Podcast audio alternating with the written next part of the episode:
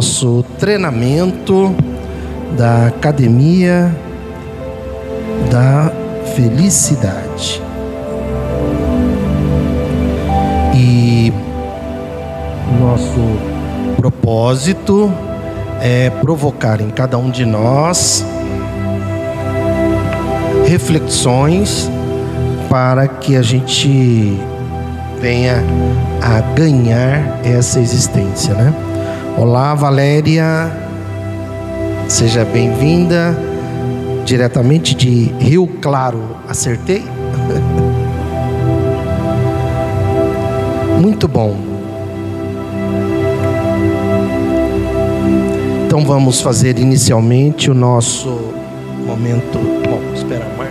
Acho que é. Academia da Felicidade é... propósito de contribuir para nossa felicidade. então vamos fazer o nosso momento sintonia.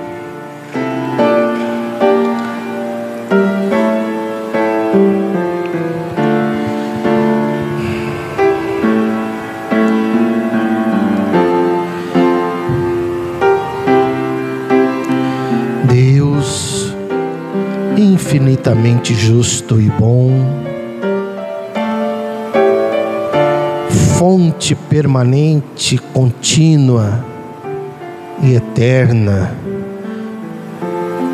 da felicidade, do amor absoluto.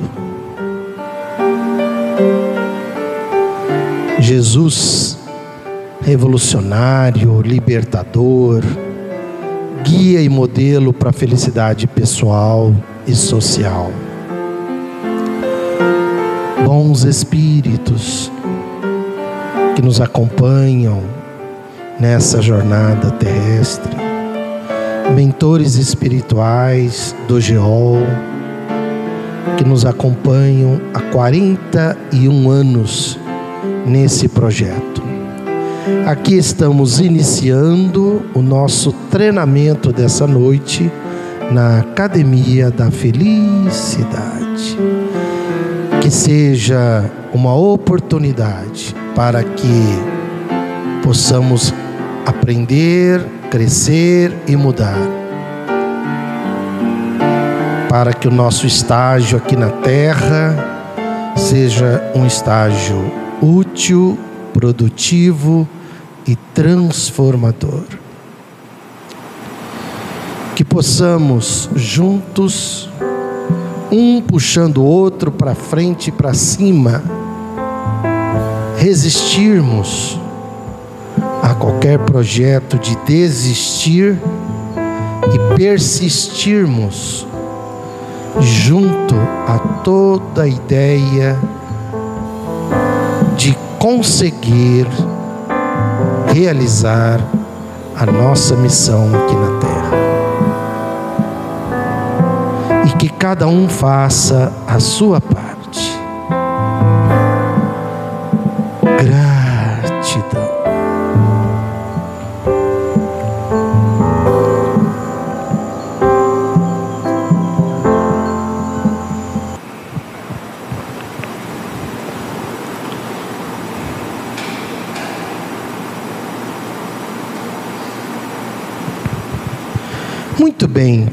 Academia da Felicidade.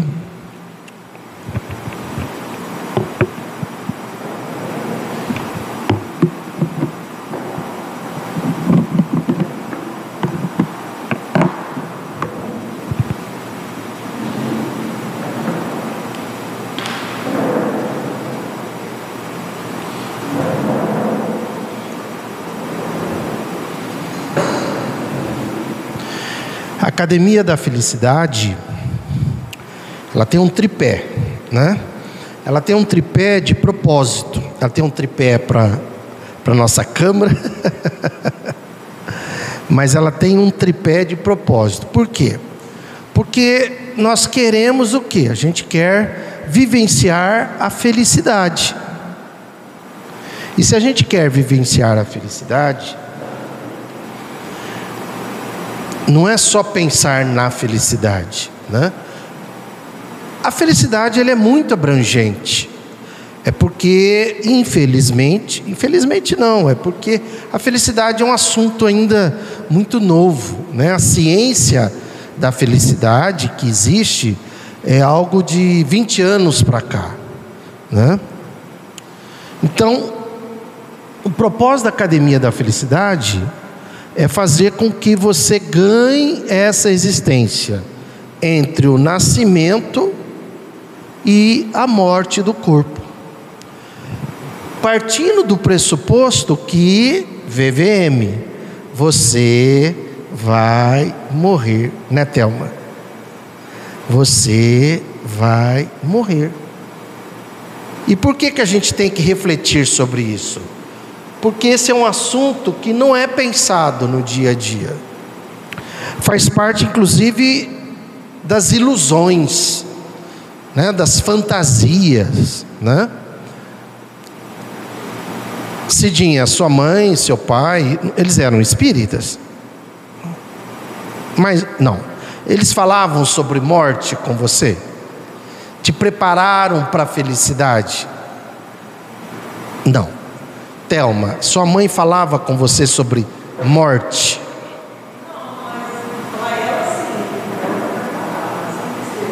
Sim, mas falava entre os filhos? Não. Falava sobre felicidade? Então, por quê? Porque né, isso não fazia parte. A religião bloqueava. A religião colocava a morte como mistério e a felicidade como sendo assim, né, algo distante, algo longe, né? E, e o que, que a gente quer com a Academia da Felicidade? Trazer a felicidade para o hoje, aqui e agora. Trazer para a felicidade, trazer a felicidade para algo possível. Possível, né? Possível. Agora, não tem como eu falar assim, pronto, quero ser feliz, vou ser feliz, tal. Não é assim que funciona a gente necessita entender que algumas alguns fatores contribuem para a felicidade. Vão auxiliar você a construir a sua felicidade. E assim como outros não contribuem para a felicidade. Né? Por exemplo, quando a gente fala de espiritismo, o que, que nós estamos falando? Do fator espiritual e não da religião. Se a religião gerasse felicidade, o Brasil seria um país muito feliz, né? É o maior país católico do mundo. É o maior país evangélico do mundo. Então o Brasil seria muito feliz. Hã? Evangélico, o maior país evangélico do mundo. É, se a gente considerar Espiritismo como religião, vamos dizer assim, muito bem lembrado, é o maior, maior país espírita do mundo. Pronto, somos felizes. E por que não somos? É porque são vários fatores. Rio Preto, por exemplo. Sábado saiu uma reportagem na capa do Diário da Região, a terceira cidade mais violenta do estado de São Paulo. Terceira cidade mais violenta. Parece que só perde para Campinas e Ribeirão, se não me engano. Negócio assim. Ter... Hã? Ah, sim, é. Acima de 300 mil habitantes, né? É outra cidade, não é Ribeirão, não. É Campinas e outra cidade. E olha que né, tem igreja evangélica para tudo quanto é lado, tem igreja católica, tem centro espírita. Por quê? Porque é o fator espiritual que vai contribuir para a felicidade. Então, você, eu e cada um de nós, primeira coisa, a gente necessita limpar da nossa mente a religião. Porque a religião é uma criação humana, não é algo divino. Religião como, como denominação, né? como entidade, como organização. A guerra que nós estamos tendo nesse momento, lá entre Israel e o Hamas, porque não é entre Israel e a, e a Palestina, é entre Israel e Hamas, tem como um dos fatores a religião, não é o único, porque ali tem poder, ali tem questão financeira, dinheiro, né? Ah, Estados Unidos fica pôr no fogo ali. Por que, que os Estados Unidos vetou o corredor humanitário? Que é o país mais bélico do mundo, né? É o país mais terrorista do mundo. Biden, o Biden é o cara que mais promove guerra no mundo. Bilhões de dólares para a Ucrânia e para Israel.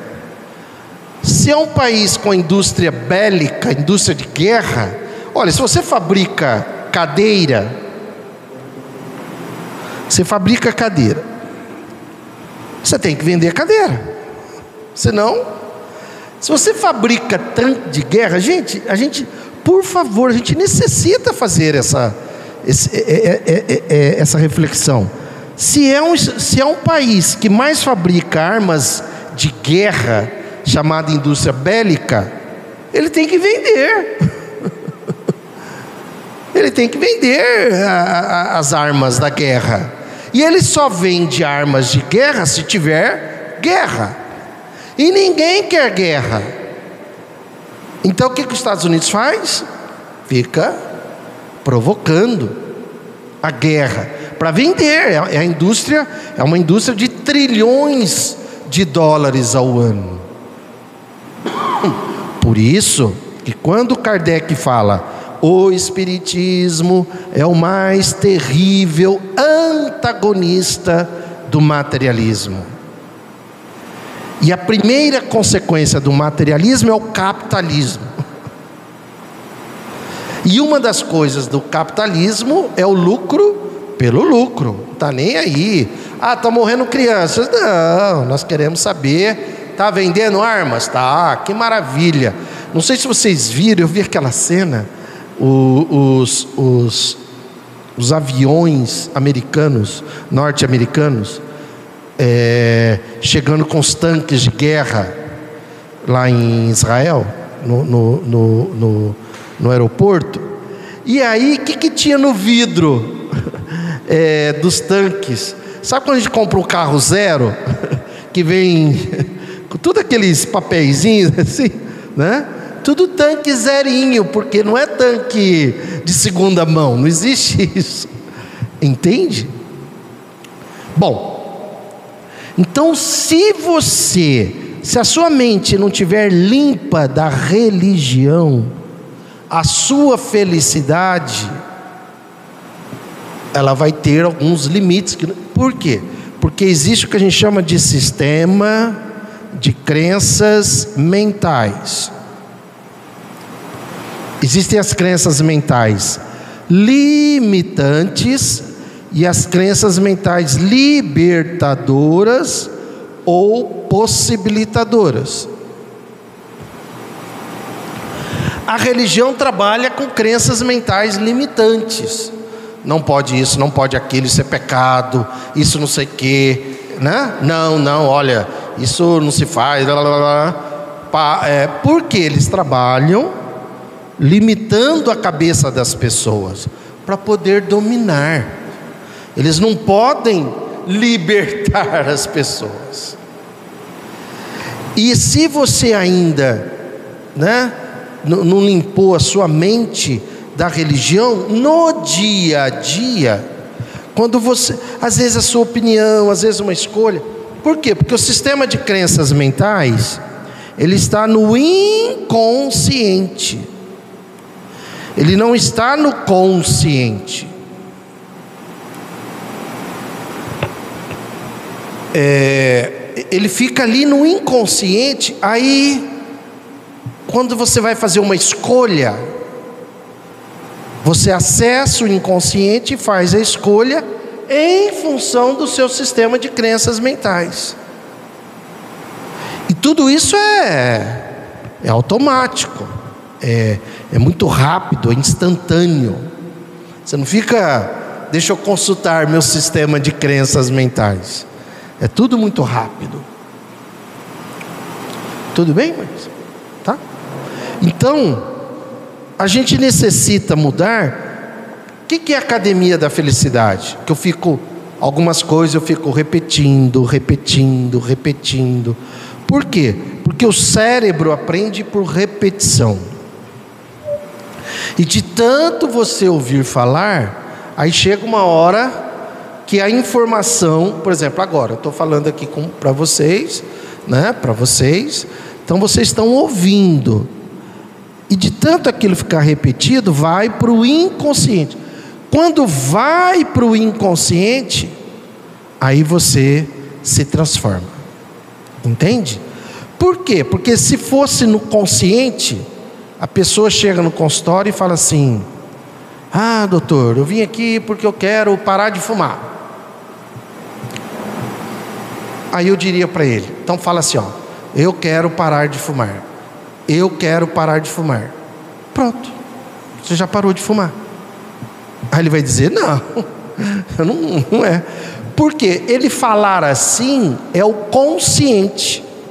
Entende isso? Entende? E a transformação, ela está no in...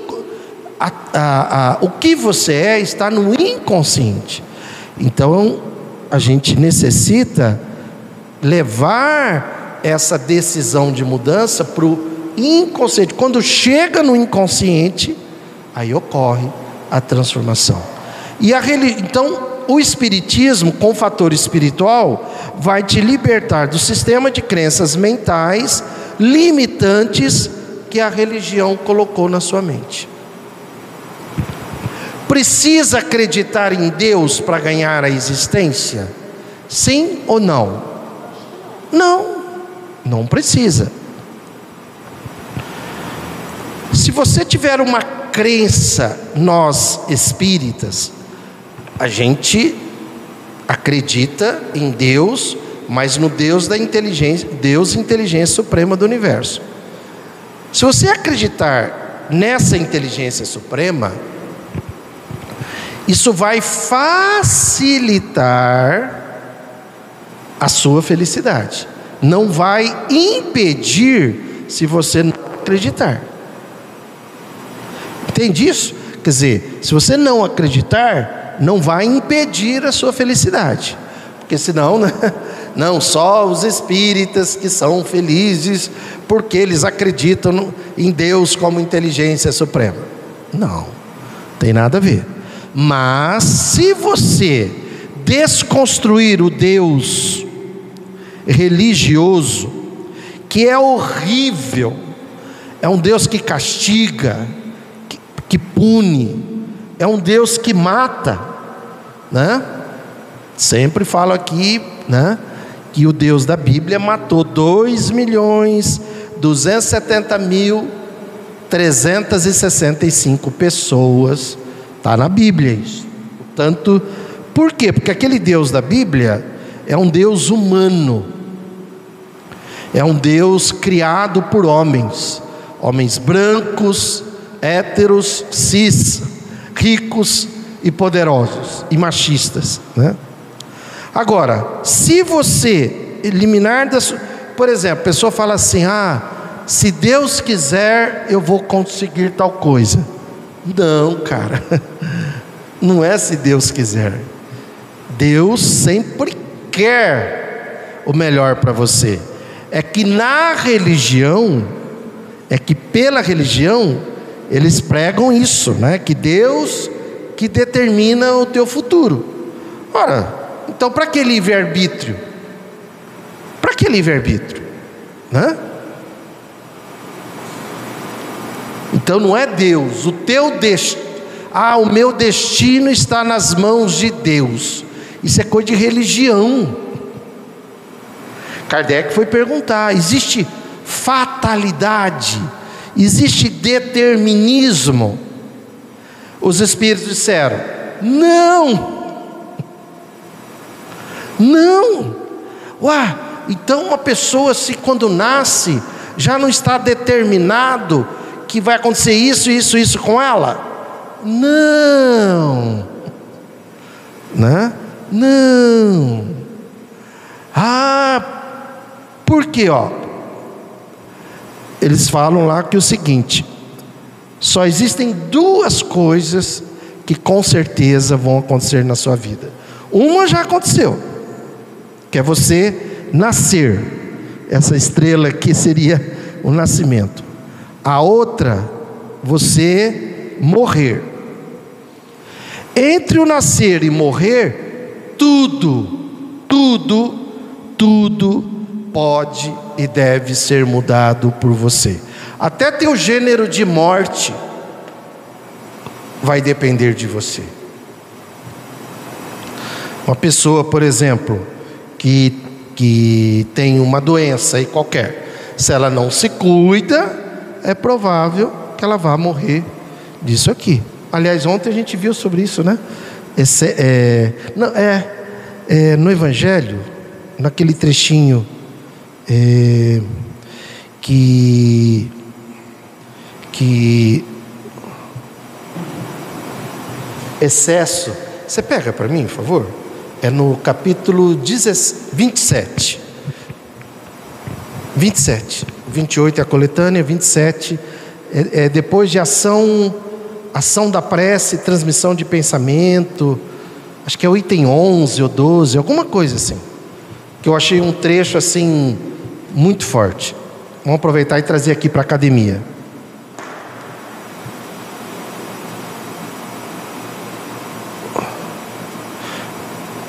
Aqui, item 12. Obrigado, Márcio. Olha isso aqui, gente. Olha isso aqui. Evangelho, né? Está no Evangelho capítulo 27, item 12. Olha isso aqui, né? Se em duas partes se dividirem os males da vida, Kardec dizendo, pega todos os males, males da vida de uma pessoa, da tua vida, da dela, da Márcia, da minha e da sua, de qualquer ser humano na face da terra. Se em duas partes a gente dividir os males da vida, Kardec diz: uma constituída do que os homens, o ser humano, né? Do que o homem, o ser humano, não pode evitar. Então tem uma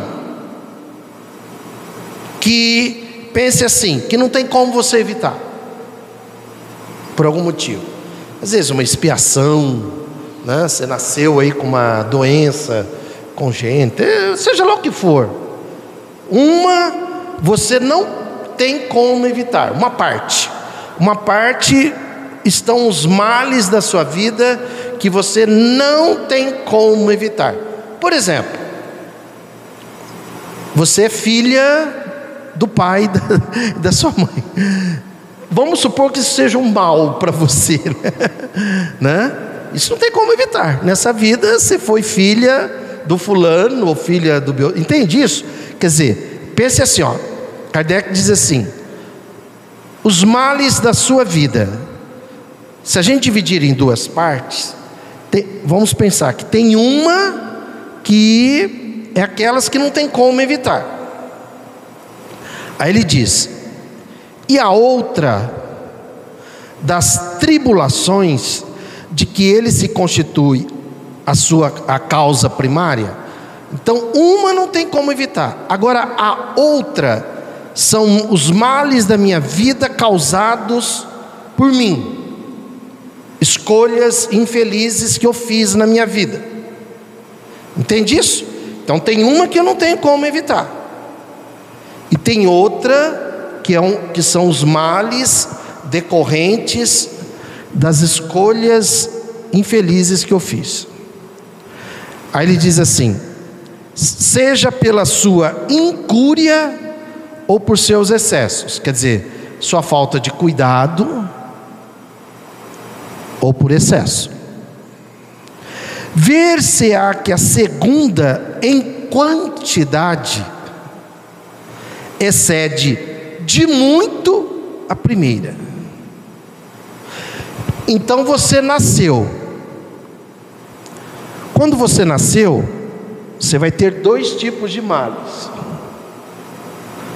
Você vai ter os males que você não vai ter como evitar, por exemplo, as condições do seu nascimento, né? coisas assim, que não, que não estão no seu controle.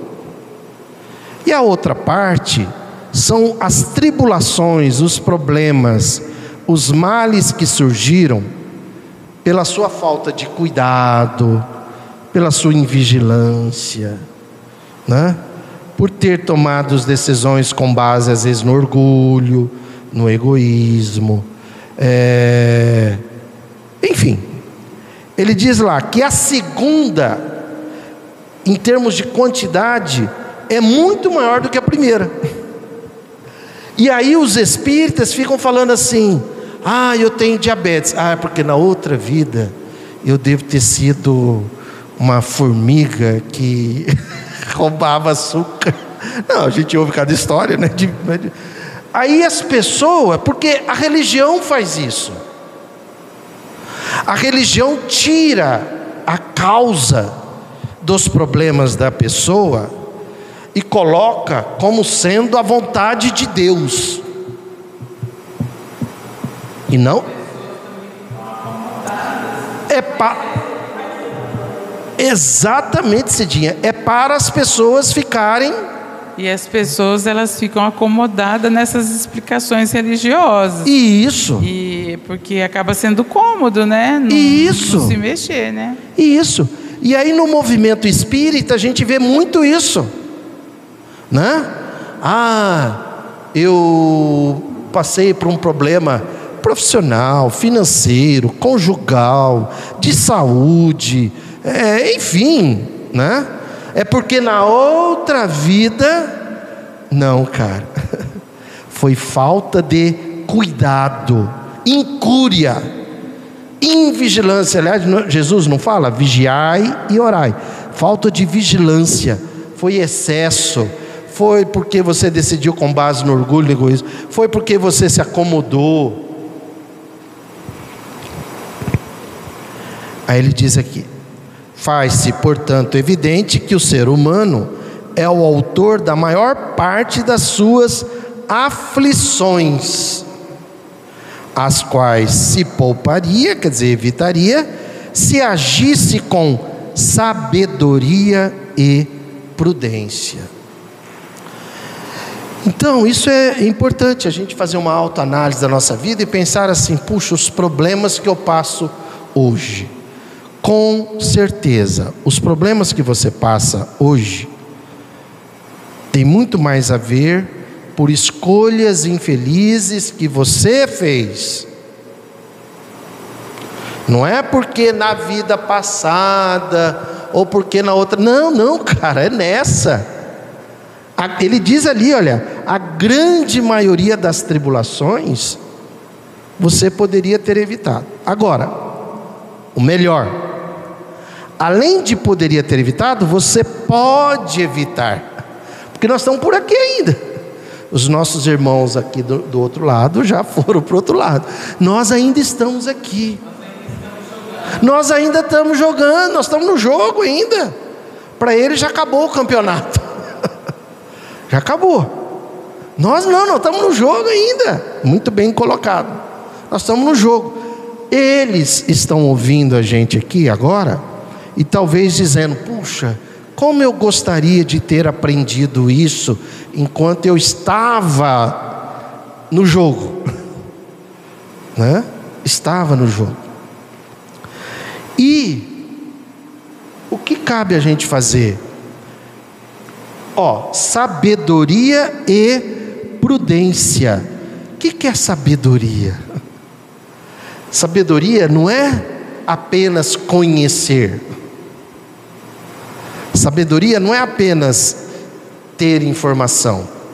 Sabedoria vem de saber. Saber é aquele que conhece e pratica o que conhece. Diferente conhecimento. Às vezes tem gente que vem no centro, fala assim: Ah, eu já sei tudo desse livro.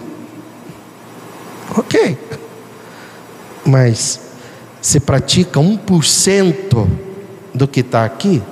Porque quando você morrer, não vai ter um Enem no plano espiritual, né? né?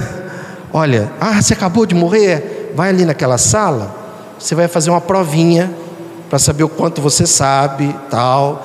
Dependendo das respostas, você vai subir ou descer. Entende? Não, não. Sabedoria é, e eu estou falando isso é para mim, né? A gente está aqui no mesmo jogo, no mesmo jogo. O quanto você está praticando o que você aprendeu? Isso é sabedoria. O quanto você está praticando o que você aprendeu. Esse é, um, é o meu desafio. E às vezes a pessoa fala assim: ah, então é melhor não saber. Então é melhor ficar na ignorância. Cara, experimente a ignorância. Você vai ver o que é que vai acontecer com você. Porque só o conhecimento, e aí vem do nosso mestre, né? Jesus, conhecereis a verdade, e a verdade vos aprisionará. A religião é uma mentira.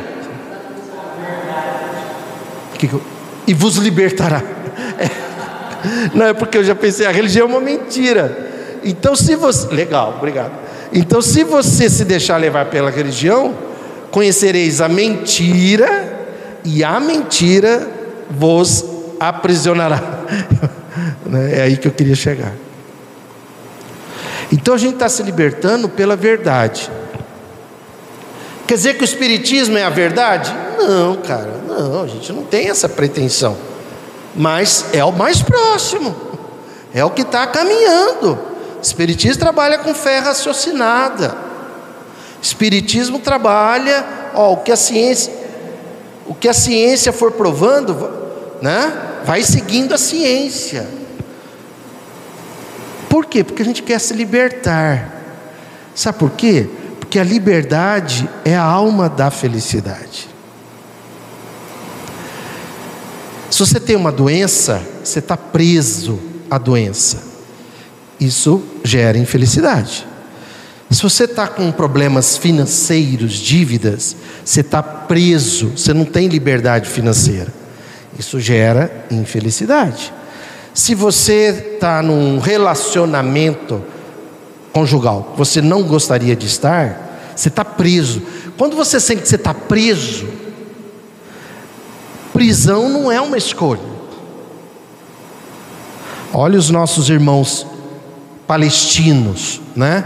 Que vivem 2 milhões e 200 mil pessoas numa prisão a céu aberto que agora as coisas estão sendo reveladas, né? Porque só há duas saídas nessa prisão, né? Uma que ia para Israel e a outra que vai para o Egito. Quer dizer, eles não conseguiam, nunca, eles nunca, nunca podiam sair de lá. Então, quer dizer, aí vem a guerra, né? Kardec pergunta: por que a guerra? Por que Deus permite a guerra? Aí os Espíritos respondem: para a liberdade e o progresso. Né? Quer dizer, precisaria ter a guerra? Não. Só que a gente não despertou. A gente não tinha essa visão de como é que eles viviam. Precisou, é necessário que venha o escândalo. Mas ai daquele por quem vem o escândalo. Precisou acontecer tudo isso. Agora o mundo está olhando para lá. E mais do que isso, o mundo agora está olhando para a Palestina, está olhando para Israel e está vendo o estado horrível que é Israel, um estado armamentista, está olhando para o governo americano, né? Está olhando agora, peraí. A gente está ampliando a visão. Será que a gente quer mais guerra? Não. Se a gente não quer guerra, o que, que nós vamos começar a fazer então? Mas enfim, liberdade. Porque liberdade é a alma da felicidade. Por isso que, se você já vive a felicidade desde agora no seu dia a dia, assim que você morrer, você vai voar. Você vai voar. Quando a gente vê as mensagens dos espíritos felizes, né? No livro Céu e Inferno, leia, para você ter a noção do que é um espírito feliz e do que ele fez, né? Para chegar a essa condição. Imagine um espírito na condição de felicidade. Ele voa, ele é livre. Já imaginou, Cidinha, nunca mais ter fome? É, porque espírito não tem fome. E se é feliz, está livre. Nunca mais ter cansaço, né? Nunca mais ter sono. O quê? É, porque o sono é do corpo. Entendeu? O sono é do corpo. A hora que você sair, se liberar e o teu corpo ficar e você tchau, gratidão, né? E tchau. O sono está no corpo. Agora, tem espírito infeliz que dorme. Tem espírito infeliz que passa fome. Tem espírito infeliz que tem dor. Tem espírito infeliz que tem sofrimento. Tem espírito infeliz que está preso à infelicidade dele. Entende isso? Por isso que nós estamos aqui. Vamos lá, gente. Vamos lá. Né? Vamos lá. Porque a liberdade, a alma da felicidade. Já imaginou isso? Você leve. Você vai voar, literalmente voar. É literalmente voar. Né? Você pensa em tal lugar, você vai, e vai com a rapidez do pensamento, não é da luz, porque o pensamento é instantâneo. A luz é 300 mil quilômetros por segundo. Você vai, entende? Você vai sentir o êxtase espiritual. Né? Você vai sentir o êxtase espiritual. O que, que é o êxtase espiritual? Sabe aquela sensação do prazer sexual? Ali, alguns segundos que acontece? Aquilo ali é um aperitivo do que é o êxtase espiritual. Agora, o êxtase, ele é constante e intenso. E você não fica cansado, né? você fica energizado. Agora, para isso aqui na terra, eu e você, a gente necessita aprender a fazer essa transformação. Por exemplo, se libertar de crenças mentais limitantes, adquirir crenças mentais libertadoras. Outra coisa é o ecossocialismo. Por que isso? Eco, de ecologia como é que você lida com a natureza? Como é que você lida com os animais? Como é que você lida com as plantas, com as árvores, com os insetos? Me lembrei aqui daquela experiência com a Vera, né, Márcia? A Vera Tiago, da Barata. A Vera Tiago é um, uma pessoa maravilhosa e ela é daqui de Rio Preto e ela é. Como fala quando. Tutora de animais, né, Márcia? Tutora de animais. A gente foi uma vez na chácara dela.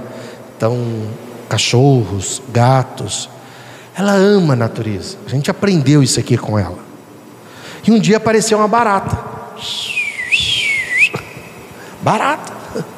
E o pessoal, a academia naquela época tinha um monte de gente aqui. E. Ah, ah, ah, pisa. Entende o que, que é a gente? Mata, pisa. A Vera falou: Não, gente, não. Não, ela pegou um papel, né, Márcia?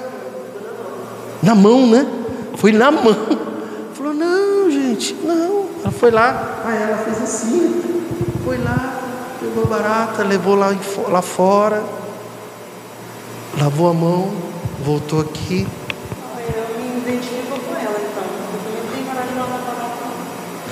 Quer dizer, mostrando o seguinte: isso é, um, um isso é para você fazer uma reflexão de como você lida com a natureza, né? Porque tem gente que destrói a árvore, quebra um galho, é, corta a árvore, né? né? Porque se você não amar, se você não ampliar o seu amar, você não vai ser feliz. Você não vai ser feliz. Isso é um treino. Vai treinando. Vai treinando desde agora. Por isso que a gente fala em eco-socialismo, a parte eco, ecológica. O que é que você faz, por exemplo, com o resíduo, o lixo da sua casa? Você que está aí assistindo, você recicla, você cuida, você separa. O GEOL, inclusive, tem essa proposta aqui de acolher né, os resíduos que depois são levados, inclusive são vendidos e transforma em dinheiro aqui para o centro. Mas você? Você joga? É incrível. Né? A gente anda aqui, de repente a gente vê alguém na frente da gente jogando uma lata. E se você falar assim, dá vontade de ir lá e pegar, esganar. Não. Essa semana agora que passou mesmo, meu marido estava dirigindo e alguém jogou algo pela janela, pela janela do carro. Se fosse uma coisa mais pesada, dependendo do impacto, poderia até trincar o vidro do carro de quem está atrás, né? Tá vendo? Entende? Então isso tudo, o que, que é? É amar, é pensar o universo te pertence.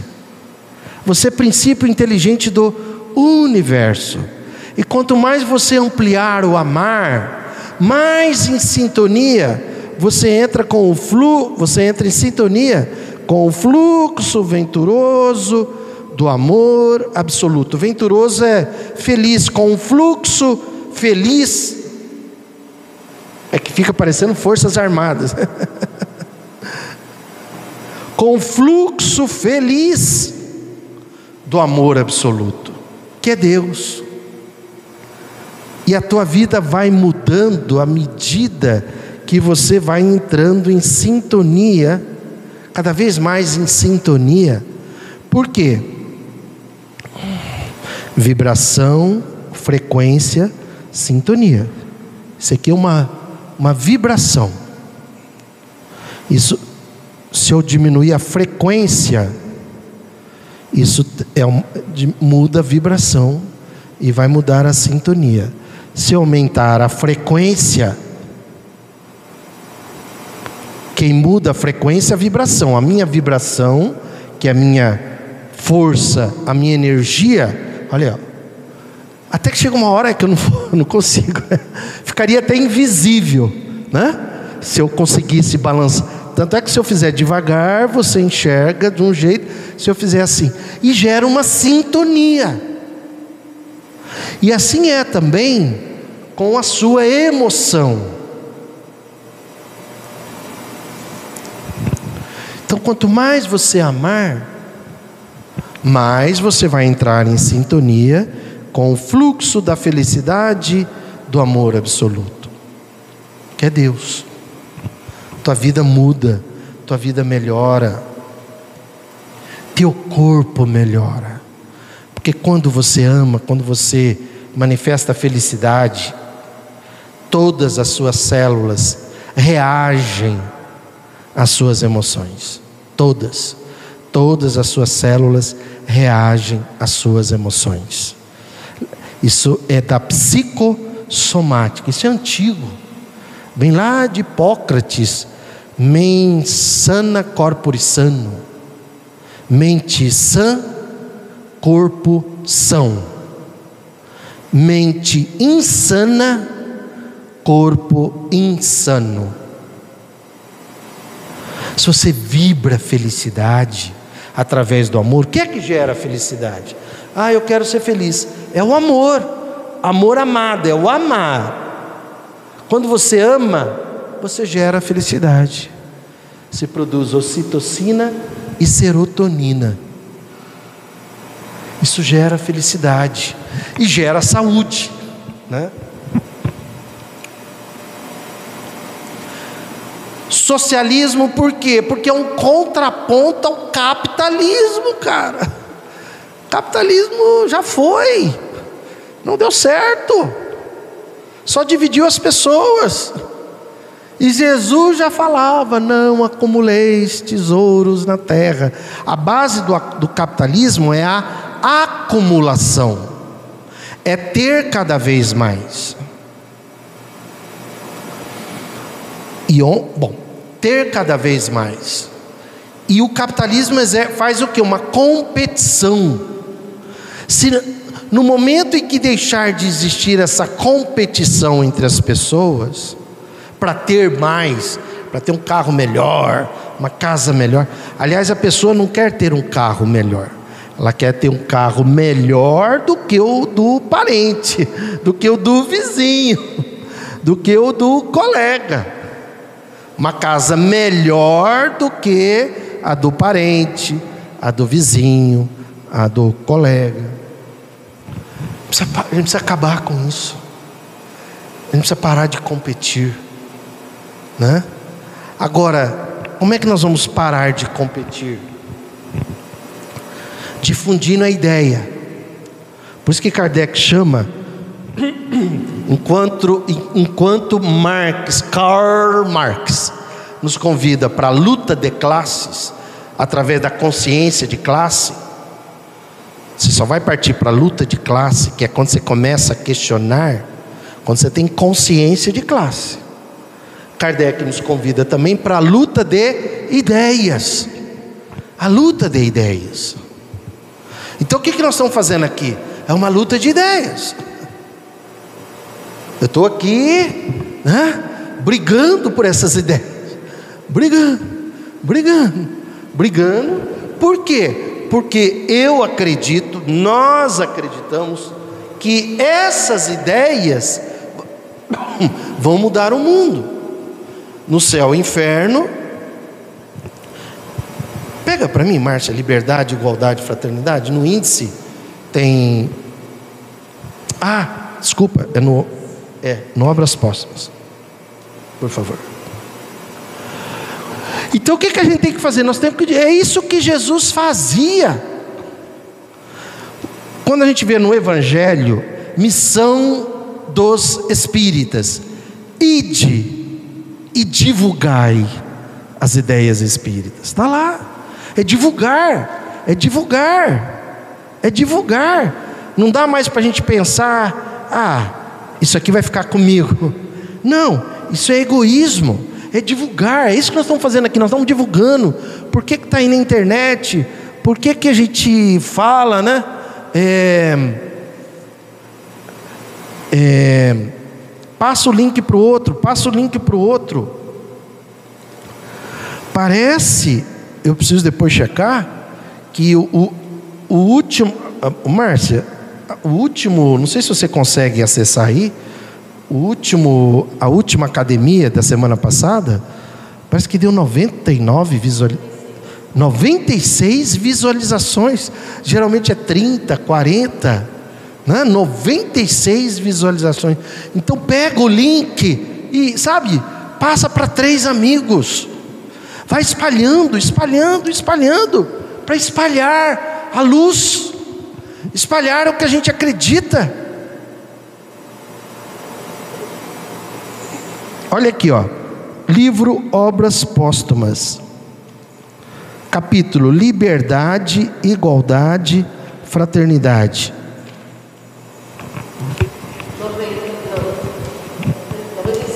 Noventa e seis visualizações. Estamos crescendo. Né? Estamos crescendo. Graças a quem? A Márcia, a Telma, Cidinha, Ururaí e cada um de vocês que estão aí. Por quê? Quando você pega um link e manda para um amigo, A gente fala, manda para três, né? Corrente do bem, quem assistiu o filme, né? Corrente do bem, manda para três. Porque você manda para três, um assiste. E aquela pessoa que assiste pode não concordar, mas alguma coisa fica na cabeça dele. Olha o que Kardec fala na última frase. Aos que são progressistas, nós somos progressistas, nós não somos conservadores. Aos que são progressistas, cabe acelerar esse movimento por meio do estudo e da utilização dos meios mais eficientes. Nós estamos aqui estudando e estamos divulgando pelo meio mais eficiente que a gente tem. Por quê? Porque eu quero ser feliz, eu quero ganhar essa existência. Eu não quero quando morrer, e essa é uma certeza, me arrepender. Putz, sabia, né? E não fiz. Sabia e não fiz. Lógico que a gente, né, tem muita coisa que a gente não vai fazer mesmo sabendo, mas algumas coisas nós vamos fazer. E o socialismo é ah, mas não deu certo lá, esquece, cara. Esquece. O socialismo está em evolução. Socialismo, os estudiosos cada vez mais. Hoje a gente tem é, uma evolução, já se fala né, em neossocialismo. Quer dizer, socialismo. Emmanuel, no livro Emmanuel, que eu trouxe aqui a semana passada, hoje eu não trouxe. Emmanuel, no livro Emmanuel, ele fala sobre o socialismo cristão. O que, que é isso? Socialismo é você pensar no outro. Socialismo é você querer que o outro também tenha uma vida digna. E não ficar aí, eu sou rico, que lá é pobre, né? não se esforçou, que é o que o pessoal fala, né? na meritocracia. Né? Uma vez eu falei isso para uma espírita, ingênua, para não falar outro nome. Acho que ingênua é legal, né? Ingênua. Que ela fala assim: quem quer faz. Eu falei, minha querida, você mora aí numa cidade, não vou falar o nome da cidade. Você vive numa bolha. Vem comigo aqui, não vou nem falar na sua, vem comigo aqui. Vão comigo lá na periferia, onde tem, aqui em Rio Preto, tem 12 mil famílias em estado de pobreza. Vamos lá. Chegamos. Pessoal, ó, ela tem aqui uma coisa para falar para vocês. Aí você vira para eles e fala assim: Ah, vocês estão passando fome, sabe por quê? Porque vocês não faz. Quem quer faz. Vocês estão morando aí no chão de terra porque vocês não se esforçam. Como dizia o monstro do, do ex-presidente, né? Vagabundo, né? Vagabundo. Vai, nossa, vai lá, vai lá falar para eles. Vai lá falar para eles. Entende que eles têm, estão no estado de uma situação de pobreza porque eles não se esforçam. Entende? E não é isso. No socialismo, para com essa competição, e aí nós vamos de encontro ao outro. Tem uma série de coisas. É na justiça social, na consciência de classe. Uma das regras do socialismo que eu acho assim espetacular e está no Evangelho capítulo 2, capítulo 3, mundo regenerado. O que é mundo? Planeta regenerado. Como vivem os habitantes de um planeta que já é que já está no estado de regeneração.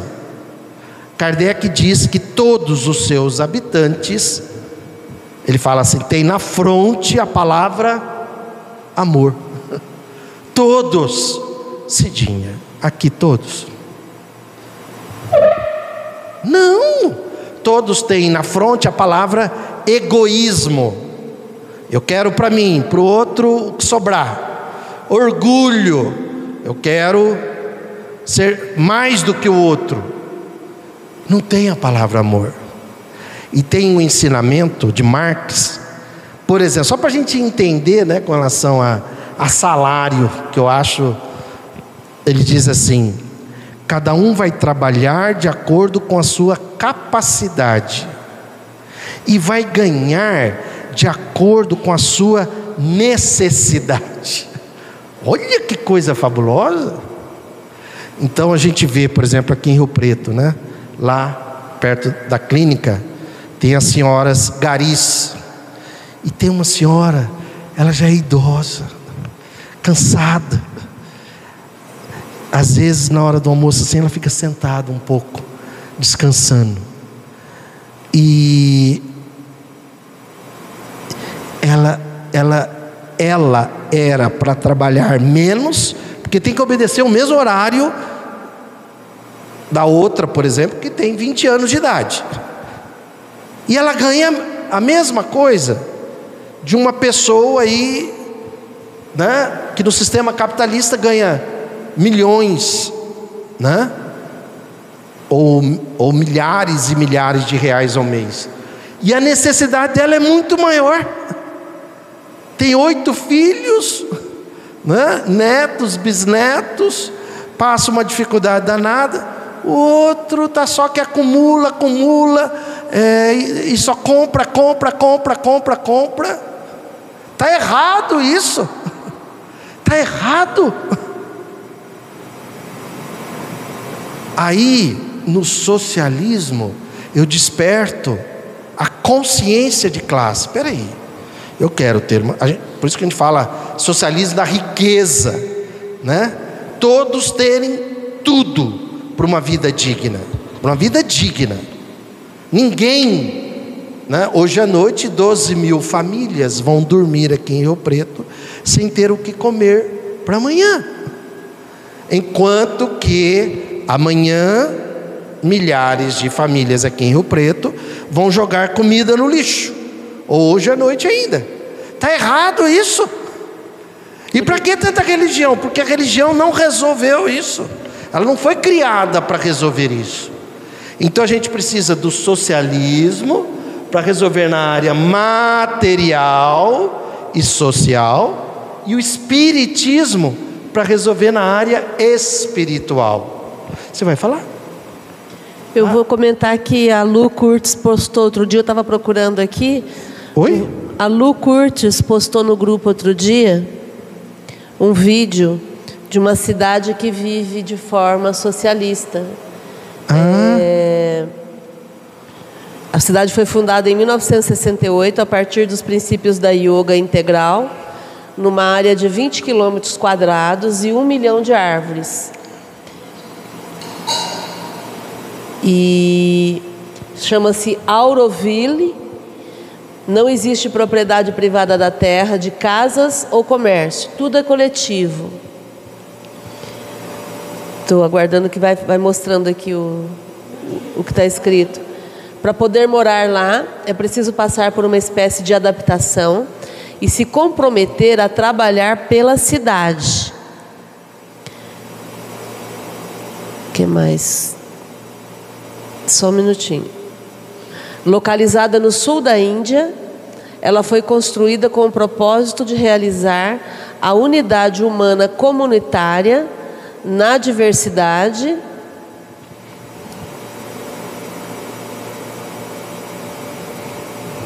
onde todos pudessem viver em harmonia, independentemente da nacionalidade, raça, crença e política.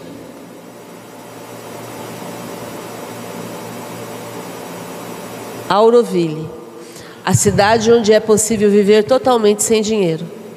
Olha aí. O socialismo, ele quer o quê?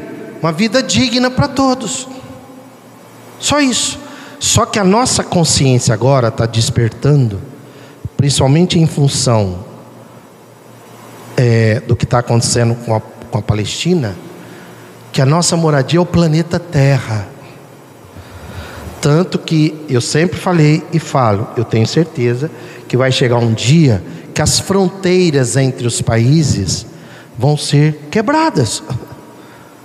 Para a gente parar de ver refugiados, né, morrendo nas travessias que às vezes eles têm que fazer. Puxa vida, uma pessoa nasce num país, né, eu não quero, é aqui, num país muito pobre. Por que, que ele não tem direito a uma vida digna? Os jovens da Palestina, eles nunca saíram lá de dentro. Os moços de 15 anos, 17 anos, eles não sabem o que, que é lá fora. Para eles, o mundo deles é o que está ali dentro. E tudo isso é para a gente refletir e para mudar a mentalidade. Se você mudar a sua mentalidade, você vai entrar em sintonia com os bons espíritos e vai ganhar como recompensa a felicidade desde agora e principalmente assim que você morrer. Porque se você morrer com a mentalidade capitalista, você vai perder a existência. Simples assim. E se você já mudar a sua mente, ah, mas o que é que muda? Muda tudo, porque se você já muda a sua mentalidade, muda um aqui, muda outro ali, muda outro ali, muda outro lá, lá, lá, lá, lá, lá, vai chegando uma hora que vai se criando uma massa crítica. Aí a gente passa, inclusive, a escolher políticos que pensem dessa forma, e aí eles vão criar leis e vão mudar a legislação que vai fazendo a diferença. Leia no livro dos Espíritos. Contribuição do Espiritismo para o progresso humano. Está no livro dos Espíritos, isso que eu estou falando. Está lá, no livro do, da lei do progresso. A contribuição que o Espiritismo dá para mudar a legislação humana. E felicitismo, por quê? Porque é espiritual de espiritismo, ecológico de eco, social. Ah, por que ecossocialismo? Porque também não é, olha, vamos abrir empresas, fábricas. Não, cara. Como é que a gente vai continuar abrindo empresas e fábricas se os recursos do planeta continuam do mesmo tamanho? Então a gente vai ter que mudar alguma coisa. Porque cada empresa que você abre precisa de mais água, precisa de. É, vai poluir o ar, vai gerar mais esgoto, é, vai consumir mais coisas da natureza. Isso não pode ser indefinidamente. Então tem que ter um limite. Por isso que está ecossocialismo. Não é um, não é um crescimento assim, né? Sem limite. Tem um limite, e o limite é o respeito à natureza. E felicitismo, que é a parte emocional. Porque se você cuidar do espiritual, da natureza e do social e não cuidar do emocional, não tem como você ser feliz. Se você cuidar do emocional, do social, da natureza e não cuidar do espiritual, não tem como você ser feliz. Se você cuidar do espiritual e do emocional, mas não cuidar da natureza e do social, entende? Por isso que é um tripé. Você tirar um pé de um tripé, por isso que é um tripé. Essas três coisas estão, elas se completam. Inclusive o espiritual ele desperta você para um propósito de vida. Qual o seu propósito? O que é que você faz além da tua vida comum? Qual o seu propósito? Que legado você vai deixar assim que você morrer? Ah, mas eu não tenho tempo para nada. Ninguém tem mais tempo para nada. Mas qual o seu propósito? Acima das coisas que você faz no dia a dia, porque você está cuidando de você, está cuidando da sua família, da sua casa, da sua empresa. E além disso, o que, que você faz pelo bem comum? Aí está o teu legado. Ah, eu tenho uma empresa com 150 funcionários. Eu gero empregos para eles. Não, mentira. Teus funcionários estão gerando riqueza para você. Tanto que quando assim que você acabar, todos os benefícios você já recebeu. E é o lucro. O lucro é um benefício aqui da terra. Então, além disso, o que é que você faz que está gerando um legado, que seria um sentido, um propósito para a sua vida? Né? Então, a Academia da Felicidade tem essa missão de despertar em nós a possibilidade real de gerarmos felicidade juntando esses três valores: fator espiritual, fator ecológico, fator social e o fator emocional. Márcia, temos aí participantes? Por favor.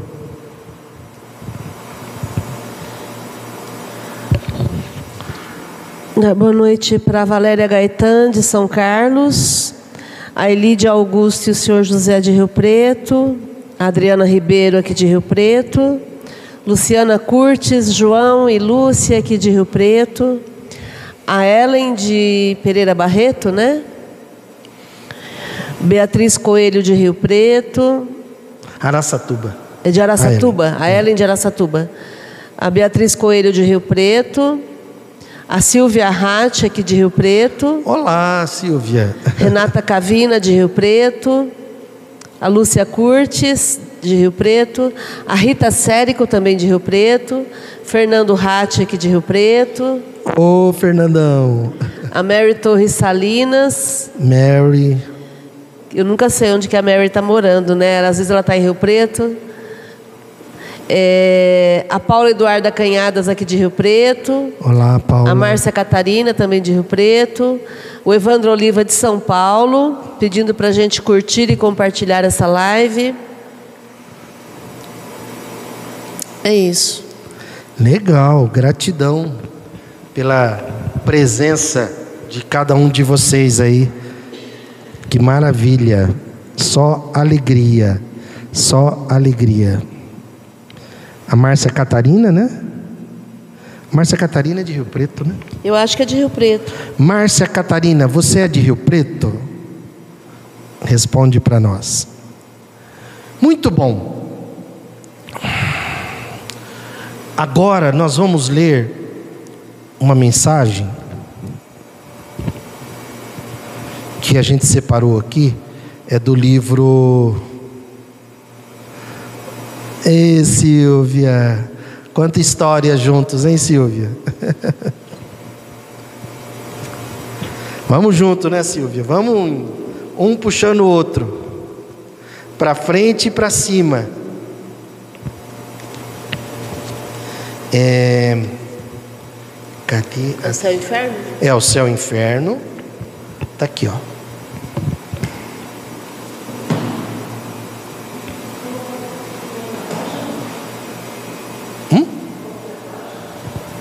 É, isso. Eu tinha marcado aqui e aí.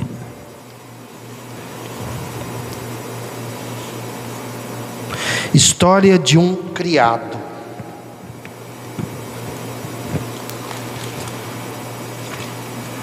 Página 395. Nós estamos lendo algumas mensagens do livro Céu e Inferno que Kardec classificava como expiações terrestres para a gente aprender, né? São mensagens para a gente aprender isso, Luciana. Para um puxar o outro para frente e para cima, primeiro, né, a gente se dar as mãos e ninguém soltar a mão de ninguém. Maravilha. Luciana, maravilha. Então, se você quiser acompanhar aí, Se você quiser, Márcia, digita aí. É que não. Não, ia falar para digitar o Kardecpedia, mas não dá para eles verem também, né? É, livro O Céu e o Inferno, a gente vai ler agora. É para a gente aprender com esses testemunhos, tá? São espíritos que Kardec evocava na, no, no tempo dele. E cada, cada mensagem tem muito ensinamento a dar para nós, para facilitar a nossa passagem, a nossa passagem não, né? A gente não está aqui de passar nosso estágio aqui na Terra.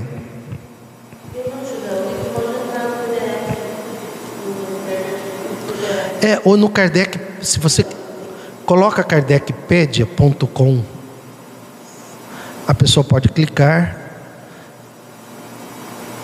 Bom, ok. Então vamos lá. A gente vai lendo. E oh, você começa a ler para nós, Thelma, por favor? História de um criado. Ao microfone. A gente vai aprender muito com ele, hein? Servindo a uma. Desculpa, só um minutinho. Olha, alguns termos hoje a gente não usaria, né? Por exemplo, história de um criado, falar. né? A gente não usaria esse termo hoje. Isso é bom, sinal de que a gente progrediu, né? Então, mas vamos lá. E aí, Thelma? História de um criado. Servindo a uma família de alta posição, era um moço cuja figura inteligente e fina surpreendia por sua distinção. Em suas maneiras nada havia de rústico ou plebeu. E ao mesmo tempo que diligenciava bem servir os seus patrões, estava longe de ostentar quaisquer ser, servilíssimos, servilíssimos, aliás, muito próprios das pessoas de sua condição. Voltando de uma feita à casa de certa dessa família, onde conheceramos e por quê? Não os viéssemos, perguntamos se o havia despedido. Disseram-nos que tinha ido passar alguns dias na sua terra natal e que lá falecera. Então, peraí, só um minutinho. Então, Kardec está relatando é, um moço inteligente, segundo aí, né? É, é, hábitos finos, né? É, que nada havia de rústico ou plebeu, e que servia aos seus patrões. Era uma família de alta posição. E ele é, não, aparenta, não ostentava né, qualquer servilismo, que era comum pessoas na condição dele. Aí ele voltando de uma tarefa, né, onde Kardec havia o conhecido, e porque não o viu, pensou que ele tinha sido despedido. E foi aí que ele foi informado que ele tinha ido passar alguns dias na terra natal dele e havia falecido. Então vamos seguindo. Disseram-nos, mas que muito lamentavam a perda de tão excelente moço, possuidor de sentimentos asaz asas eu não sei o que significa. Elevar, muito, muito ele, elevados. Elevados para sua posição. Acrescentaram que ele lhes era muito dedicado, dando provas de, de grande gratidão. Mais tarde veio-nos a ideia de evocar esse rapaz, e eis o que nos disse ele. Então, só um minutinho. Então aí é, muitos lamentavam né, a perda, a morte desse moço que tinha sentimentos muito é, espiritualizados, né? Espiritualizados. E e era uma pessoa muito dedicada e, e muito afetiva. Então eles pensaram e falaram: puxa, vamos evocar esse espírito, né? E ele foi evocado, e agora o que a gente vai ler a seguir é ele relatando através do médium. Então diga, Teu.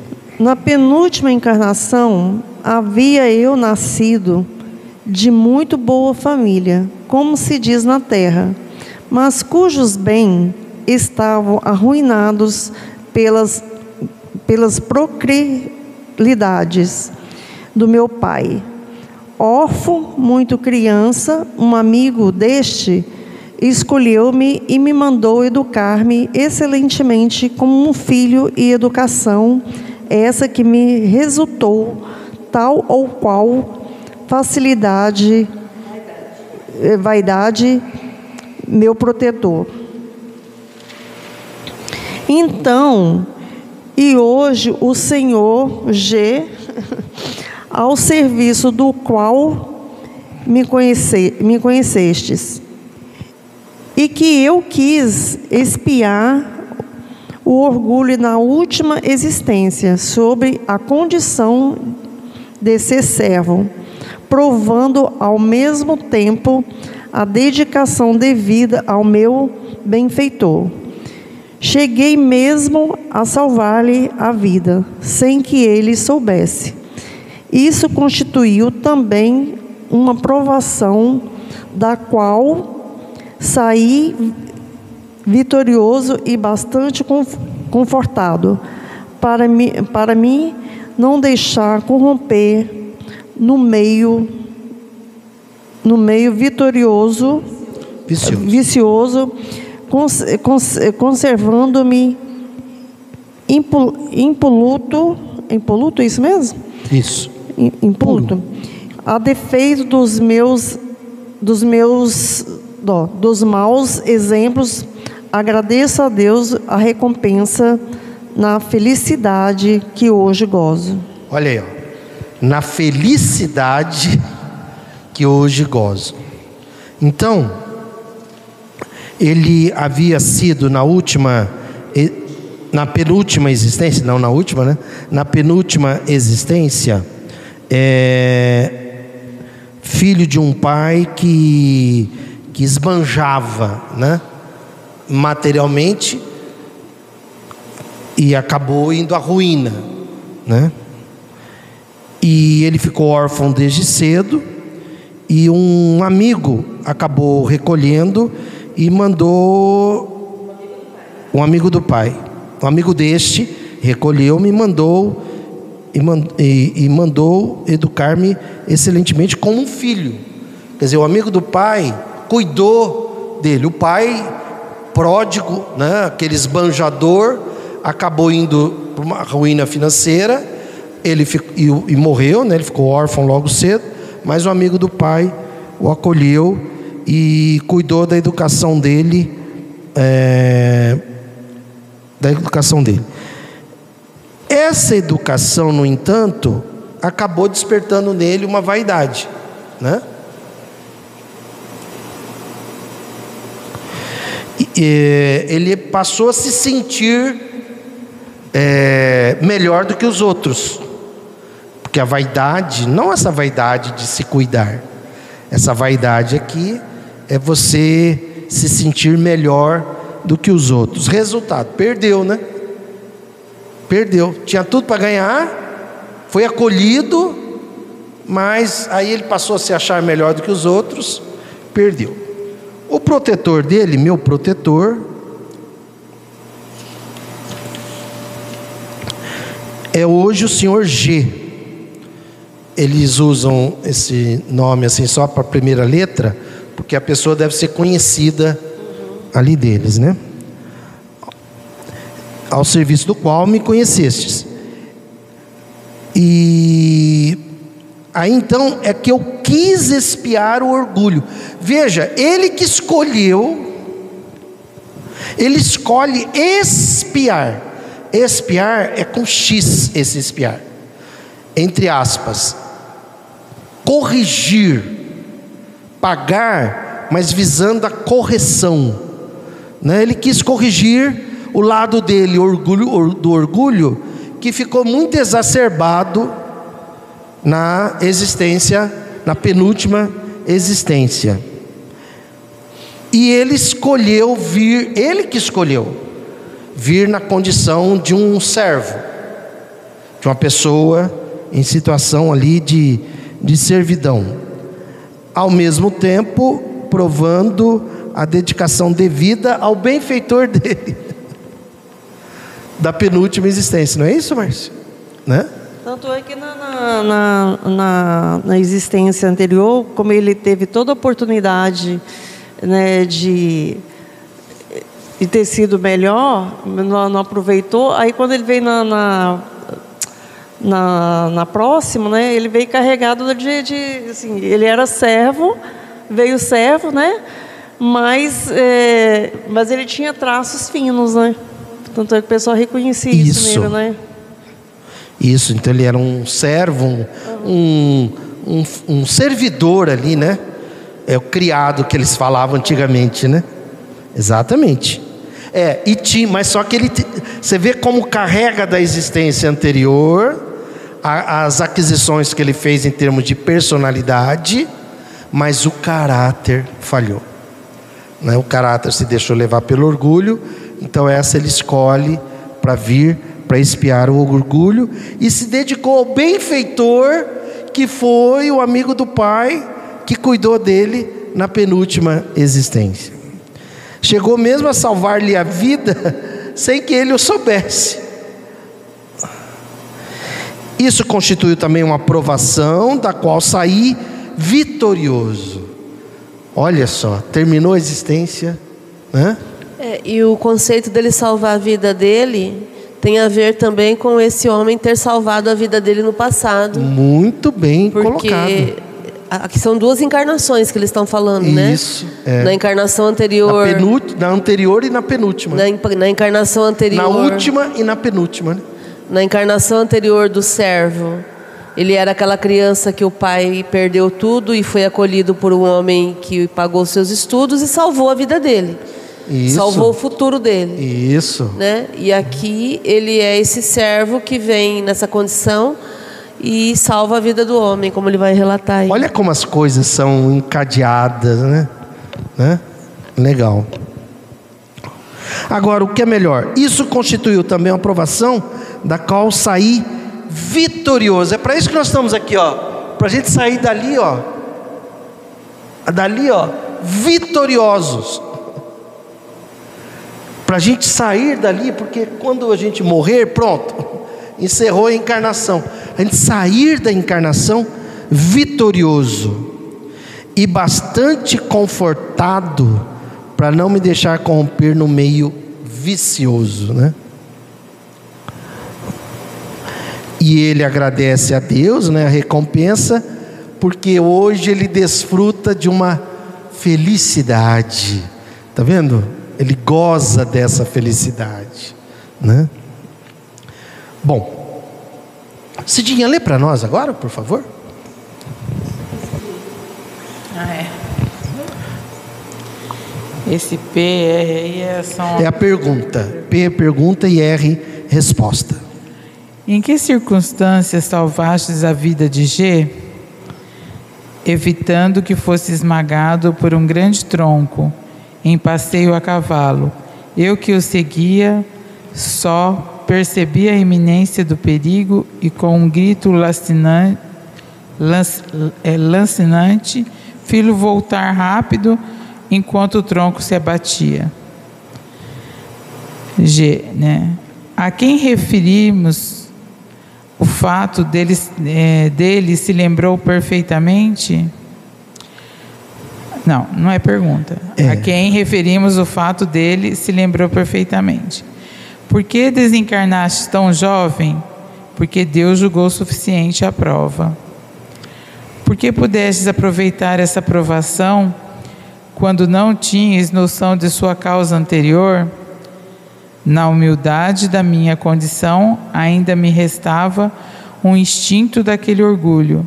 Fui feliz por tê-lo domado tornando proveitosa a provação que, a não ser assim, eu teria de recomeçar. Nos seus momentos de liberdade, o meu espírito Lembrava-se do que fora e, ao despertar, invadia-lhe um desejo intuitivo de resistir às más tendências. Tive mais mérito lutando assim do que se tivesse a lembrança do passado. Com essa lembrança, o orgulho de outros tempos se teria exaltado, perturbando-me ao passo que, deste modo, apenas tive que combater as influências nocivas da minha nova condição.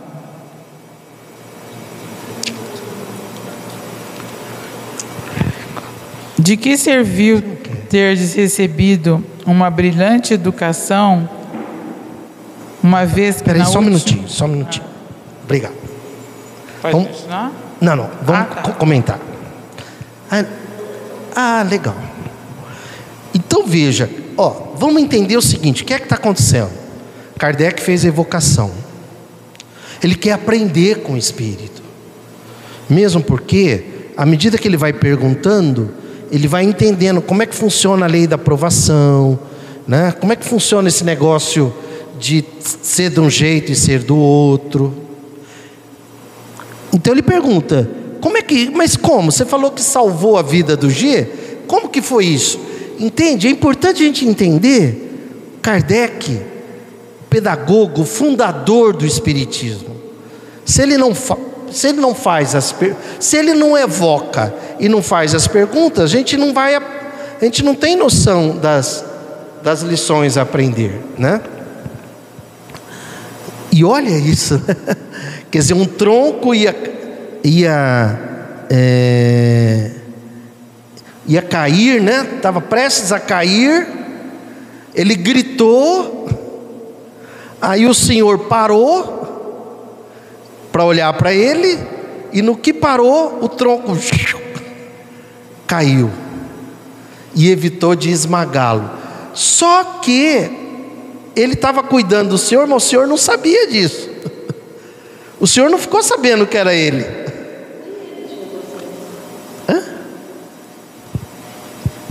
Nem ele, nessa segunda eh, encarnação, tinha consciência disso. Ele só tinha consciência disso quando ele saía do corpo e aí ele se lembrava de quem ele foi. Mas encarnado, no dia a dia, ele não tinha noção disso. Do mesmo jeito que nós também não temos. É, eu digo assim, é, ele salvou o senhor G, mas o senhor G não ficou sabendo que foi ele que salvou, Sim, sim. né?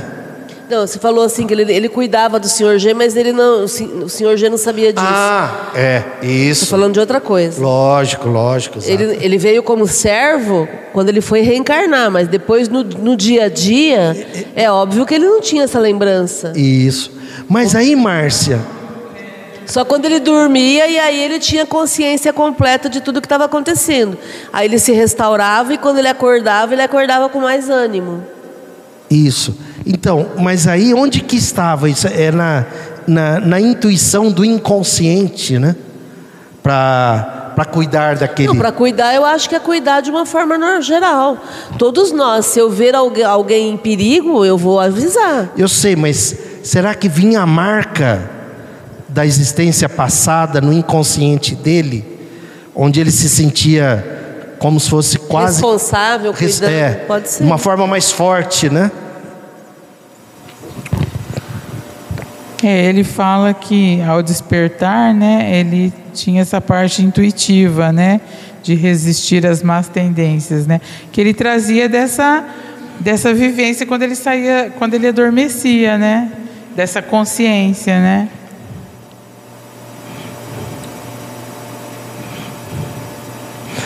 É, quando ele fala nos seus momentos, não, é, na, na humildade, né?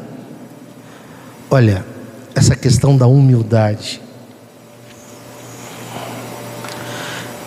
é uma coisa para a gente pensar, porque humildade, você tem o egoísmo e o orgulho. A humildade é para desconstruir o orgulho. A fraternidade para desconstruir o egoísmo. E nós queremos ganhar a existência.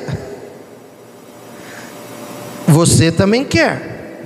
Faça essa autoanálise é, no seu dia a dia. Se fossem, pergu se fossem perguntar para as pessoas sobre você, e se perguntassem assim: Fulana ou Fulano, está mais para o orgulho ou está mais para humildade? É um orgulhoso, orgulhosa ou está mais na humildade? E por favor, humildade não é subserviência. Humildade não é ser bonzinho. Humildade é você lidar com todas as pessoas na igualdade. Não é nem acima delas, porque aí seria arrogância, orgulho, e nem embaixo, porque aí seria submissão. Humildade, na humildade, né?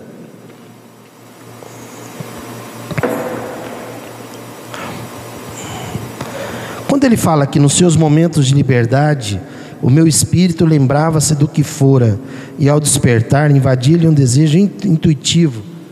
Outra, outra, outro ensinamento para nós. Como é que você dorme? Como é que você anda dormindo? Entende? Antes de dormir, fale algumas coisas na sua mente. Peça. Nós temos trabalhado muito com pedir e obtereis. Peça para, primeiro, o seu corpo descansar, se refazer, né? porque o cérebro, ele vai, ele vai, por exemplo, fixação de memória ocorre durante o sono. Por isso que se uma pessoa ficar sem dormir, ela começa a ter problemas, né? Alteração de transtorno mental, de memória, inclusive. Então, o hipocampo, que é uma parte do cérebro, fixa a memória durante o sono. Além disso, o sistema endócrino, o sistema imunológico, vai se refazer enquanto você está dormindo. Peça para isso. Peça para acordar com saúde, acordar com o corpo restaurado. E também peça, pedir e obtereis, para você sair do corpo e, e aprender no mundo espiritual. Né?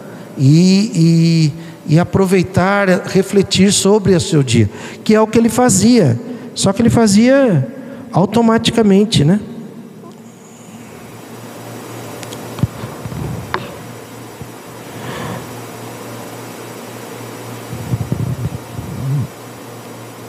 Certo?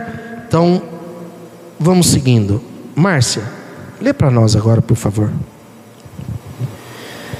De que serviu terdes recebido uma brilhante educação, uma vez que na última encarnação não vos era possível lembrar os conhecimentos adquiridos? Tais conhecimentos, dada a minha ulterior condição, seriam supérfluos. Ulterior é passada, né? Por isso, ficaram num estado latente para que hoje eu os reencontrasse.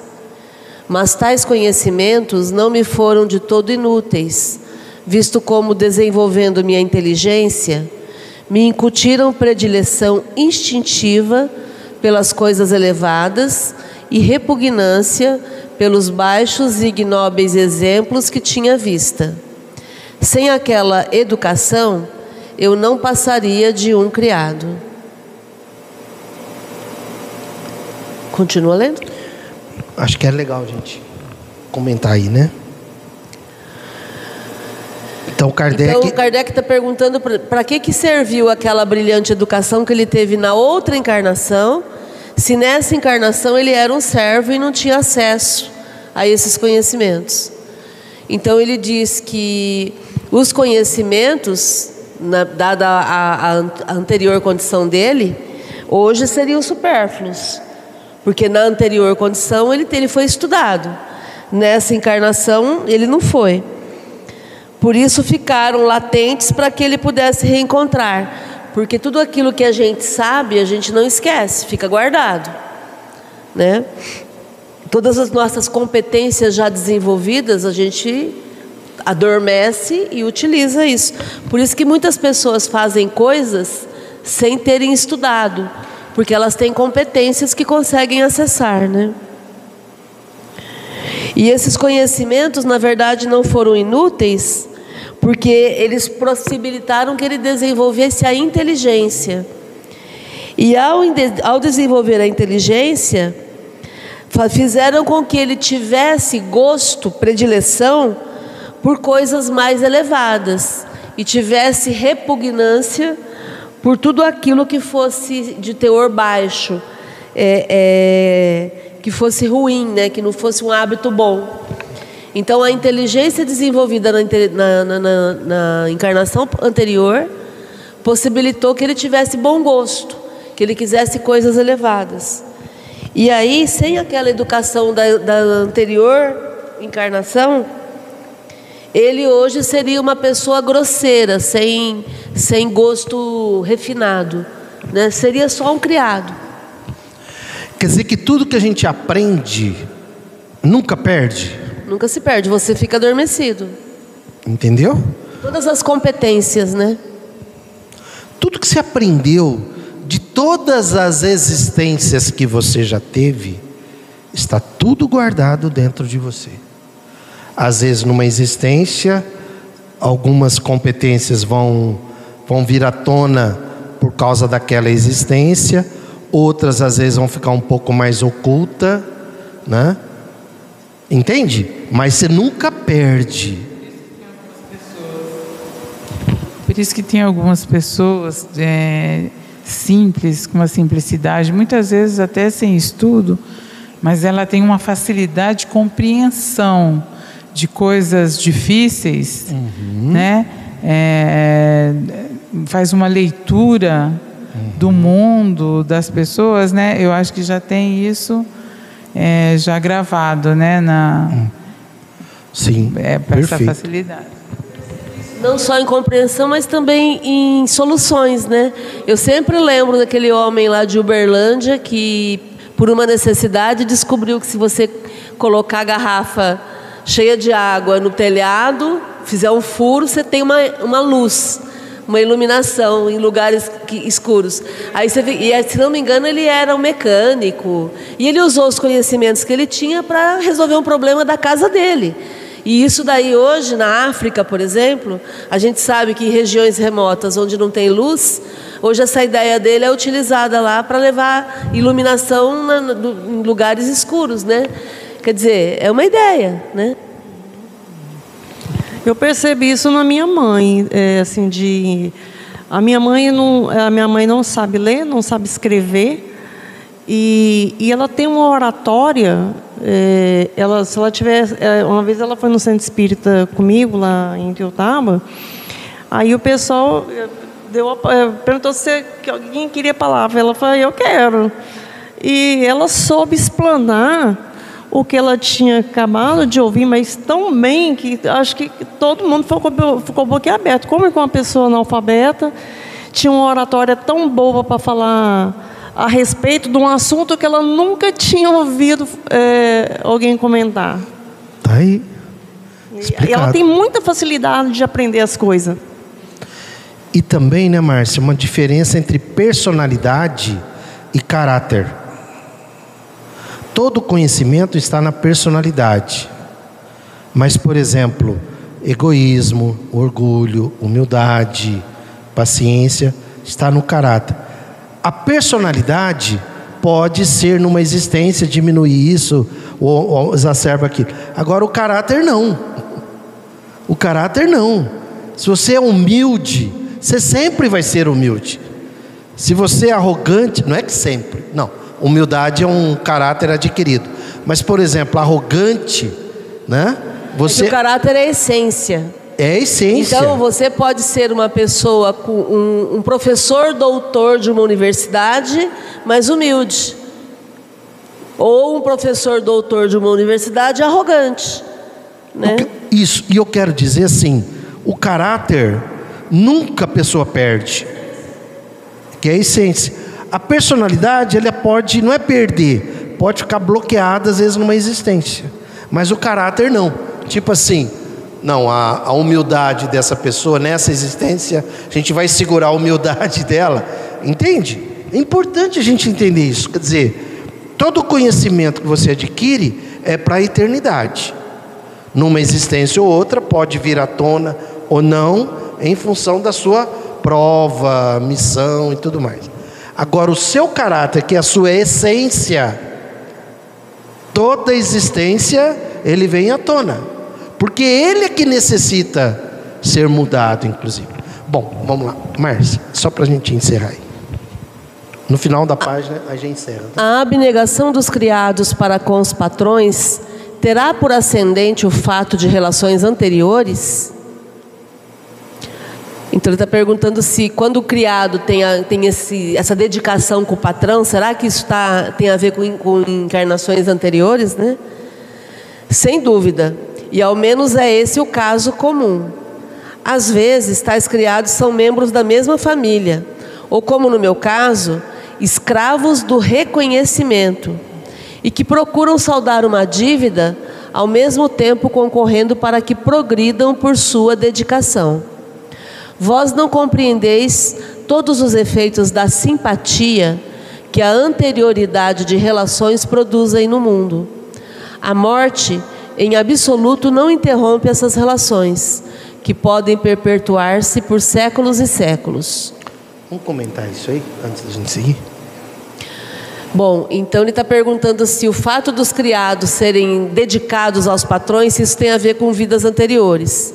Ele coloca que sim, e nesse caso em especial, né? Porque existe um reconhecimento que quando a pessoa tem essa gratidão, esse reconhecimento nem a morte acaba com ele. Então eu continuo sendo grata à pessoa mesmo que ela não exista mais. E aí, se eu tiver a oportunidade de me reencontrar com essa pessoa numa outra vida, eu vou continuar grata porque eu carrego essa gratidão comigo. No, o fato de eu morrer ou ele morrer não, não elimina a gratidão. É, é o que gera simpatia entre os espíritos, segundo o que ele está colocando aqui. É, e lembrando que essa relação aqui no caso dele, do criado com o patrão, é uma relação muito positiva. Sim. Né? Muito é, ele até chega, chega a dizer que é como se ele fosse escravo do reconhecimento e que ele procura saldar uma dívida. Isso. Né? Uhum. Agora, é óbvio, ele não vai ficar a vida inteira sendo servo daquela pessoa. Porque no, nesse caso aqui, ele saldou a dívida, acabou. Então, numa encarnação, o homem foi bom com ele, nessa encarnação, ele foi bom com o homem, acabou. Tanto que ele diz que ele morreu porque Deus julgou que ele já tinha sido suficiente à prova. Ele já tinha cumprido dizer, a função dele. Como é que Deus julga? Não é que tem Deus lá, as leis naturais. É. Entende? Deus se manifesta pelas leis naturais. Aí ele morreu. Por que, que você morreu? Pelas leis naturais. Pronto, sua prova terminou. Né? Por que são hoje tão raros esses exemplos de dedicação? Acusai a feição egoística e orgulhosa do vosso século, agravada ainda pela incredulidade das ideias materialistas. A verdadeira fé antepõe-se presentemente à cobiça. A verdadeira fé antepõe-se presentemente à cobiça, à avidez do ganho em detrimento da abnegação. Induzindo os homens à verdade, o Espiritismo fará reviver igualmente as virtudes esquecidas. Olha o capitalismo aí, né? né? Então é, é por que, que é raro isso? Por que, né? que é raro esse exemplo de dedicação e de gratidão? Porque nós vivemos uma, um, um século, né? ele está falando de 1857, então século XIX. Então, no século XIX já ficava bastante é, é visível que as pessoas eram egoístas e eram mais orgulhosas. E aí estavam, isso tudo estava gravado porque se proliferava a ideia do materialismo. Olha aí, gente. Né? Hã? E que quando a gente tem a verdadeira fé, essa fé vai ser melhor, maior do que quando a gente tem a verdadeira fé, a a fé vai, vai se antepor à cobiça. A ganância, né? A ganância, né? Avidez do ganho. Avidez do ganho. Olha o capitalismo. Avidez do ganho. Quero ganhar, ganhar, ganhar. Então a pessoa vai se dedicar mais do que simplesmente querer ser maior do que o outro, né? Isso. E que o Espiritismo tem essa função de induzir os homens a reviver essas virtudes esquecidas. Aí no final tem um comentário do Kardec, né? Isso. Pode, Pode ler? Uhum. Nada melhor do que este exemplo para evidenciar o benefício do esquecimento em relação às existências anteriores. Se G tivesse ciência do que havia dito seu criado, ficaria para com ele numa posição embaraçosa e não o conservaria como tal, obstando por conseguinte uma aprovação proveitosa para ambos. Então, o esquecimento com relação às existências anteriores, ele foi uma bênção aqui nos dois casos. O jovem, porque não tinha lembrança viva do, de que ele era devedor, e o G, que não tinha lembrança nenhuma de que tinha feito um bem para o rapaz e que agora o rapaz estava devolvendo, né? estava pagando com o bem. Agora, uma, uma lição a gente aprende disso. Sempre é bom fazer o bem. Porque vamos olhar pelo outro lado. Se o reconhecimento a gente leva por séculos e séculos e séculos, quando a gente prejudicar alguém também, isso também vai ser lembrado por séculos e séculos e séculos. Até corrigir, né? Até corrigir. Quando corrigir. Até né? corrigir. Mas os dois foram, é, é como está falando, os dois foram vitoriosos, né? Porque isso poderia falhar também. Né? É, poderia ter falhado. Poderia. É. Oi? Isso. É. E por isso também que é importante a gente, em qualquer relação, ficar esperto, né? E sempre agir da melhor forma nas relações tal, né? Você não sabe se. Eu vou fazer aqui uma analogia assim se eu sou criado ou se eu sou o Senhor. eu tenho, eu tive um contato com uma pessoa e ela contando para mim que ela é professora, ela é auxiliar de sala, não é professora, é auxiliar de sala. E aí ela percebeu que a mãe de um aluno sempre falava assim: vigia. Qualquer coisa que essa criança fazia errado, a mãe vigia. E ela curiosa, ela chegou para a mãe um dia e falou assim: escuta, eu percebo que quando você fala vigia, ele toma jeito. Né? Me explica que, como é que é o negócio aí para eu poder usar isso com ele, porque é um, uma criança arteira, né, que, que, que, que, que cria muito tumulto na sala. E quando ela, ela, via a mãe agindo assim, ela via que a criança parava. Aí ela falou: não, é porque nós somos é, é, muito religiosos. E aí tem aquela passagem do vigiar e orar e aí eu expliquei para os meus filhos o seguinte: não, não adianta só você orar, você tem que vigiar. Então, quando eu falo para a criança assim, vigia, é para ela prestar atenção e falar: opa, estou fazendo coisa errada. Então é o conceito do Tipo assim, vigia. assim, abre o olho, né? Abre o olho. Abre o olho. Então é exatamente isso que você falou. Vigia, presta atenção. A Thelma quer falar. Não, às vezes eu, eu percebo umas coisas que eu faço e, ou, ou eu falo, é, não, às vezes eu, te, eu, penso em falar e às vezes eu já falei, aí eu, às vezes me, me arrependo e às vezes eu não tenho coragem de pedir desculpa naquele momento, aí eu tento, mas eu tento pedir mais, é, na minha cabeça para Deus, mas está errado, eu tenho que pedir desculpa para outra pessoa que eu magoei. E, uh, e outras coisas, eu percebo que eu estou fazendo a, é, a, coisa errada. E eu, aí, eu, aí eu, quando eu vou cometer o erro, aí eu, eu falo assim, Thelma, vigia. vigia. igualzinho, quando eu, é, igualzinho quando eu estou dirigindo. O meu instrutor, lá em Brasília, uma vez falou assim para mim assim, Thelma, eu só vou te ensinar o básico, o resto vai ser por sua conta. Quando você estiver dirigindo, não coloca música muito agitada, não, porque quanto mais agitada a música for, mais você vai acelerar. né? Aí eu comecei a prestar atenção que era bem verdade isso mesmo, você fica muito empolgada com a música. E quando eu acelerava, é, e, eu, e aí às vezes, até hoje, hoje eu, tô, hoje eu dirijo menos. Aí eu. É, também.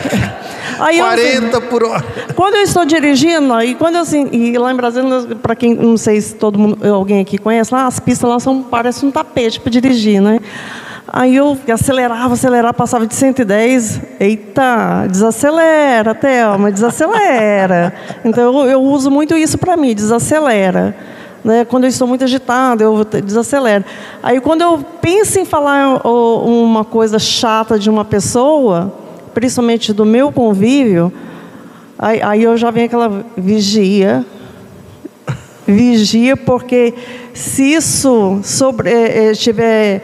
É, porque se você, você fala uma coisa e você não tem como sustentar aquilo, é melhor você ficar calada.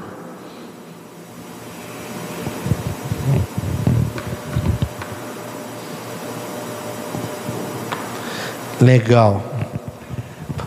Que maravilha. Por falar em vigia, só dá boa noite para Vânia Castro, que também está aí assistindo com a gente. Vânia, bem-vinda. Aqui de Rio Vânia. Preto. Que legal. Isso é a academia da felicidade, né? Quanta coisa que a gente.